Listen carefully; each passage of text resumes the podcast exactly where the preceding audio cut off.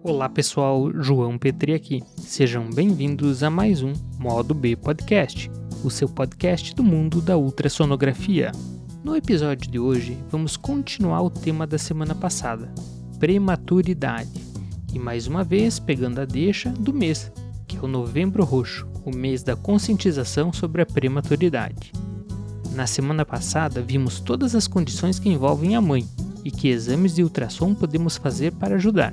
E agora chegamos à situação em que nasce um bebê prematuro, por qualquer uma daquelas causas que a gente viu, e esse bebê provavelmente vai ser tratado em uma UTI neonatal, sendo que quanto mais prematuro, maiores os riscos e mais frequentes as patologias que ele vai enfrentar. As alterações respiratórias são as mais comuns em pacientes prematuros, a aplicação do ultrassom para o diagnóstico de doenças pulmonares sempre foi considerada restrita por ser um órgão repleto de ar e que, portanto, determina uma reflexão total no feixe do ultrassom. Os métodos mais usados para avaliação de doenças pulmonares são o raio-x e a tomografia computadorizada. No entanto, com a evolução da técnica ultrassonográfica, cada vez mais se tem utilizado o ultrassom para avaliar o pulmão, e nesses pacientes prematuros, essa avaliação é muito boa.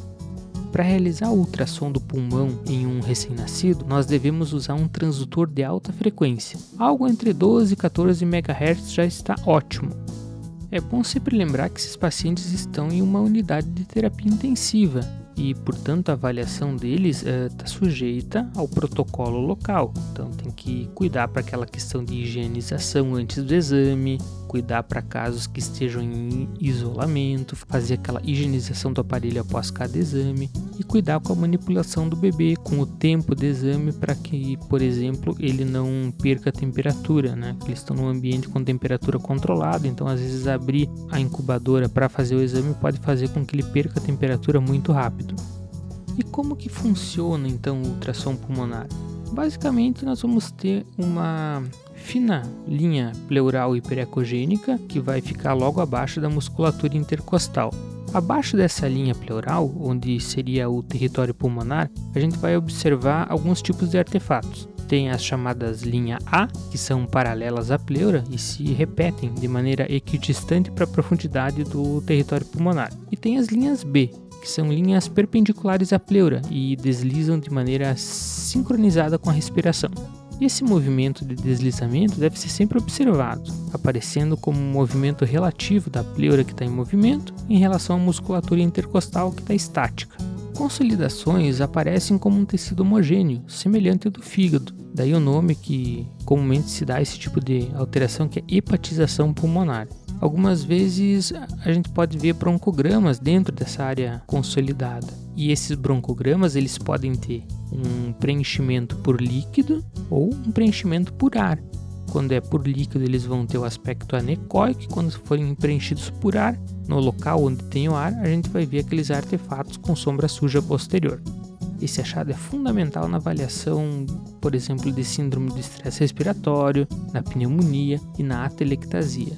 Outro achado que podemos ver pelo ultrassom é a síndrome alveolar intersticial, ou pulmão branco quando em casos avançados, que ela é caracterizada por múltiplas linhas B, aqueles artefatos em cauda de cometa, né, confluentes. A gente não vai ver as linhas A, então ele vai formar aquele aspecto cinza homogêneo em todo o parênquima pulmonar. Esse tipo de achado representa uma grande quantidade de líquido no interstício e no alvéolo, podem existir áreas poupadas em meio a focos de síndrome alveolar intersticial.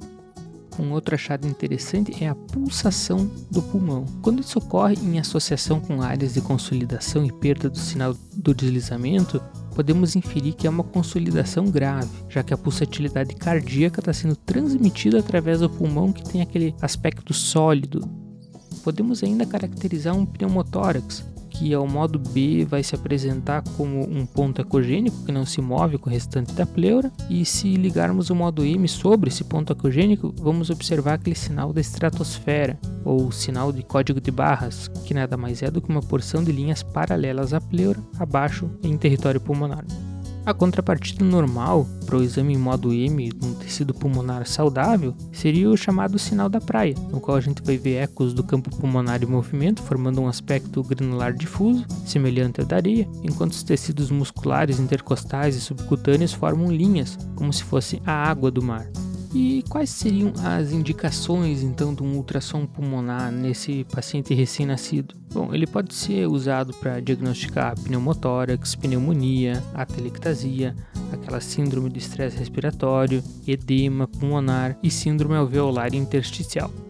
Uma outra indicação que às vezes é até a mais frequente é para avaliar derrame pleural, né? Então, como é líquido e ele fica fora daquela área pulmonar, é bem simples. Essa é, um, é, é, a parte mais fácil do exame, é detectar se existe ou não líquido, né? Então, basta colocar o transdutor no lugar certo e a gente vai observar que existe ali uma camada anecoica e que o pulmão está rebatido um pouquinho distante da pleura parietal podemos ainda avaliar a movimentação diafragmática. Isso é feito pelo modo IME.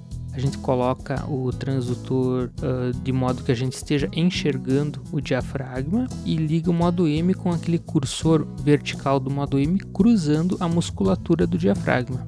Então, ao longo do tempo, a gente vai ver que vai se formar algumas ondas no modo M caso o diafragma esteja se movimentando. Caso ele esteja parado, aquela linha vai ser monótona, sem movimento nenhum, vai ser reta.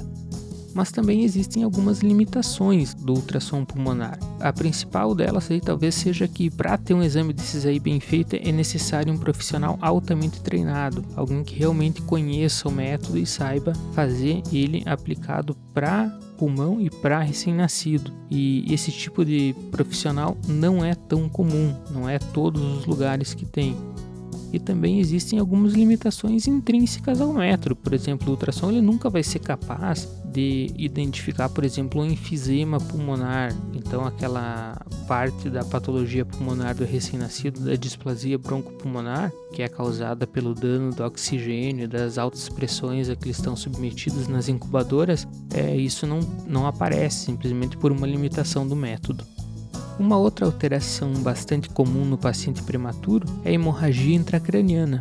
A hemorragia intracraniana que mais comumente está relacionada à prematuridade é a hemorragia da matriz germinativa e ela vai acontecer nesse tecido que tem esse nome, né, de matriz germinativa, que é um tecido transitório que tem o seu maior volume em torno das 24 semanas, quando ele ocupa praticamente a volta toda dos ventrículos. E com o tempo, com o progredir da gestação, ele vai diminuindo, até que ele fica mais ou menos restrito ali à região do suco caldo talâmico entre 32 e 34 semanas, e lá para as 36 semanas ele já regrediu e não existe mais. Nesse período intrauterino, ele é responsável por dar origem a neurônios e células da glia, que vão migrar para a parte do córtex da substância branca. Esse tecido é ricamente vascularizado, só que bastante friável, o que acaba tornando ele vulnerável a sangramentos. Então, sempre que acontecer alguma alteração volêmica, alguma alteração da pressão arterial, existe um risco disso se representar lá no encéfalo como um sangramento focal na matriz germinativa. A localização é periventricular, em uma região chamada sulco caldo-talâmico, localizado entre a cabeça do núcleo caudado e o tálamo. A localização mais comum é a região periventricular, em uma região do chamada sulco caldo-talâmico, que fica localizada entre a cabeça do núcleo caudado e o tálamo. Quando ocorre um sangramento, ele pode se estender para dentro dos ventrículos e também para o parênquima cerebral. Quanto mais prematuro e quanto menor for o peso de nascimento, maior é a incidência e maior é a gravidade da hemorragia. A apresentação clínica é bastante variável e pode ir desde um recém-nascido assintomático até manifestações neurológicas graves, tudo isso dependendo de quão grande e de quais estruturas aquela hemorragia está afetando. Então, em todo recém-nascido com menos de 35 semanas ou com menos de 1,5 kg, ele deve ser submetido a um rastreamento de hemorragia naquela primeira semana de vida. E o ultrassom transfontanelar é o método de escolha para avaliar essa condição. Vamos utilizar a fontanela anterior, a fontanela bregmática, e transdutores de alta resolução, com frequências de 7 a 10 MHz. Dessa maneira, vamos ter uma visão adequada do parênquima encefálico. Existem transdutores específicos para o exame transfontanelar que são feitos exclusivamente para isso e têm imagens incríveis, mas não são todos os lugares que têm disponível. Então, quando não é disponível, a gente pode utilizar, por exemplo, o transdutor linear mesmo, né? Baixando um pouquinho a frequência dele para ficar ali em torno de 7, 8, ou dá para usar, por exemplo, o transdutor transvaginal, o transdutor transvaginal tem uma frequência bem boa para avaliar isso. O único problema é que ele tem um cabo longo e às vezes não cabe dentro da incubadora. Então vamos ter que manejar isso e fazer com o menor quando não é possível usar o transvaginal. Mas o ideal é sempre utilizar o transdutor específico se houver um disponível. O achado de imagem de hemorragia é uma imagem hiperecogênica localizada no sulco caudotálamico. É importante não confundir o plexo coroide, que fica dentro do ventrículo e é tão hiperecogênico quanto uma hemorragia. Para isso, a gente pode usar o corte longitudinal para sagital, no qual a gente observa o plexo coroide abraçando o tálamo na parte posterior e superiormente, mas a gente tem que ter atenção porque a porção mais espessa do plexo coroide é a que fica atrás do tálamo e ele vai afinando progressivamente na região superior. Então, sempre que a gente observar um plexo coroide que está, entre aspas, assim, mais grosso na sua porção anterior, a gente deve desconfiar que na verdade existe uma hemorragia da matriz germinativa em contato com a ponta anterior do plexo coroide que é mais ou menos onde fica o sulco caldo-talâmico, que é o lugar típico de hemorragia da matriz germinativa de grau 1. E falando em grau, então existe basicamente duas classificações para hemorragia da matriz germinativa. A primeira é a classificação de Papilli, que é a mais conhecida, mais antiga, mais utilizada. Ela descreve quatro graus, sendo o primeiro uma hemorragia restrita à matriz germinativa, traduzida ecograficamente por uma hiperecogenicidade focal no sulco caldo-talâmico, e o segundo grau é quando ocorre extravasamento do sangramento para o interior do ventrículo lateral, desde que sem dilatação. Vamos observar ao ultrassom como uma hiperecogenicidade preenchendo o assoalho do átrio ventricular, que é aquela porção mais posterior, a união entre os córons frontal, temporal e occipital. O terceiro grau também se refere a sangramento intraventricular, mas com, a, mas com a dilatação associada. O terceiro grau também se refere a sangramento intraventricular, mas agora com dilatação do ventrículo associada. Como critérios para dilatação, podemos avaliar isso uh, subjetivamente ou usar, por exemplo, o índice ventricular. Isso vai depender um pouco da experiência do examinador. O que observo na prática é que muitas vezes os critérios objetivos deixam passar casos óbvios de dilatação.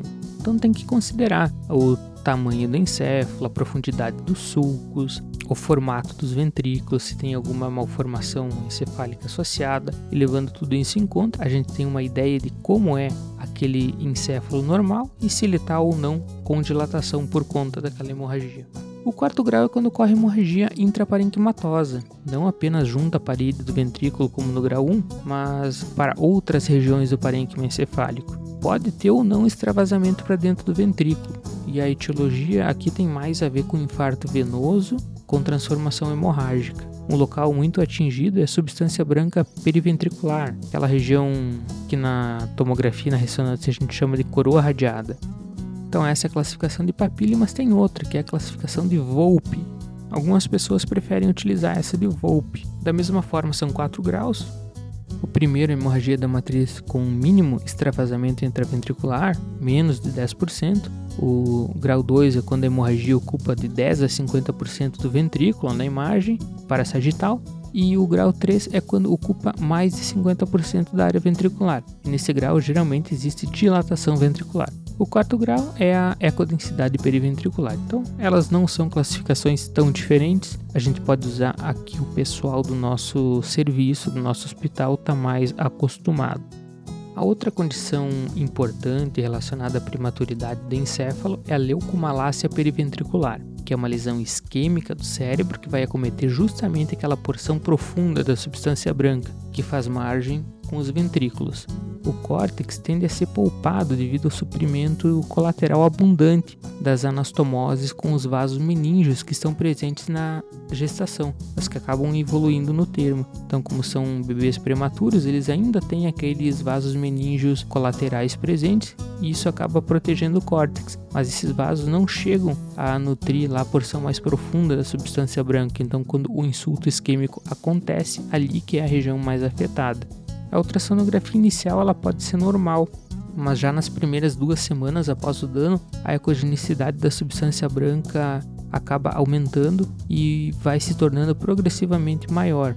O ponto que a gente tem que prestar atenção é quando que ela se torna mais ecogênica que o plexo coroide.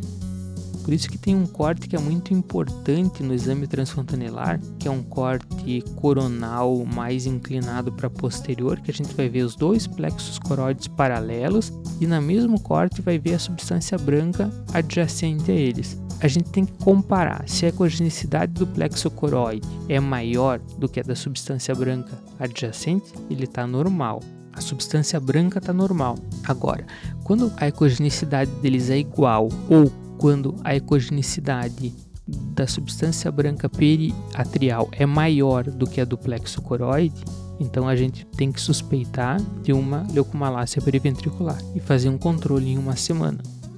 Existem ainda alguns outros sinais de leucomalácia precoce, que são menos específicos, mas também devem chamar nossa atenção.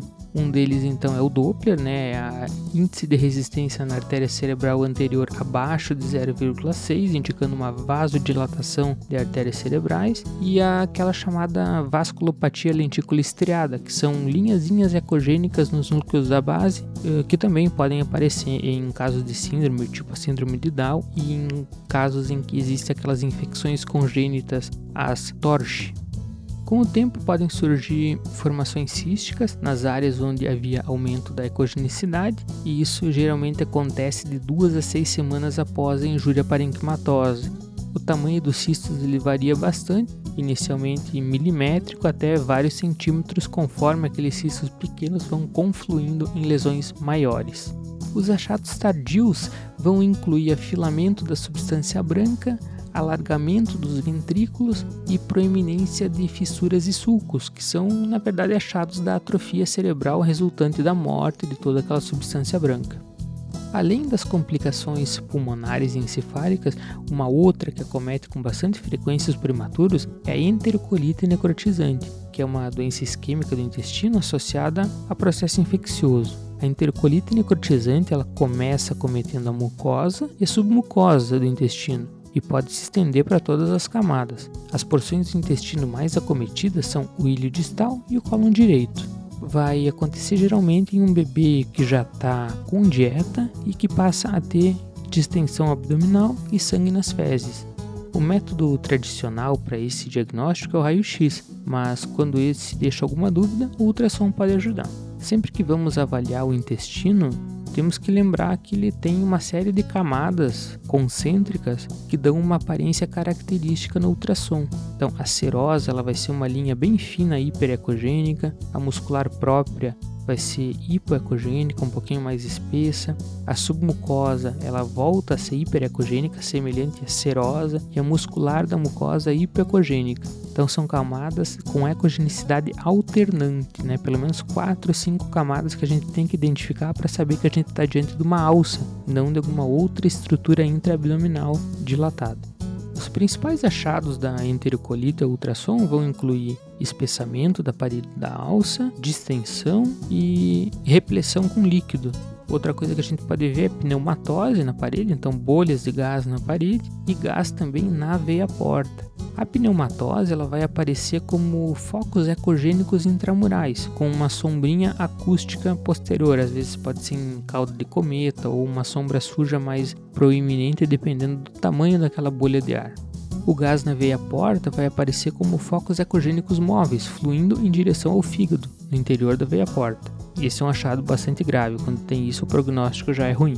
O Doppler vai mostrar inicialmente hiperemia da parede da alça, mas quando a gente notar que no Doppler tem uma área com ausência de fluxo, isso pode estar relacionado a uma região onde tem uma necrose transmural. Pode ser ali que é o ponto onde vai ter ou já teve uma perfuração.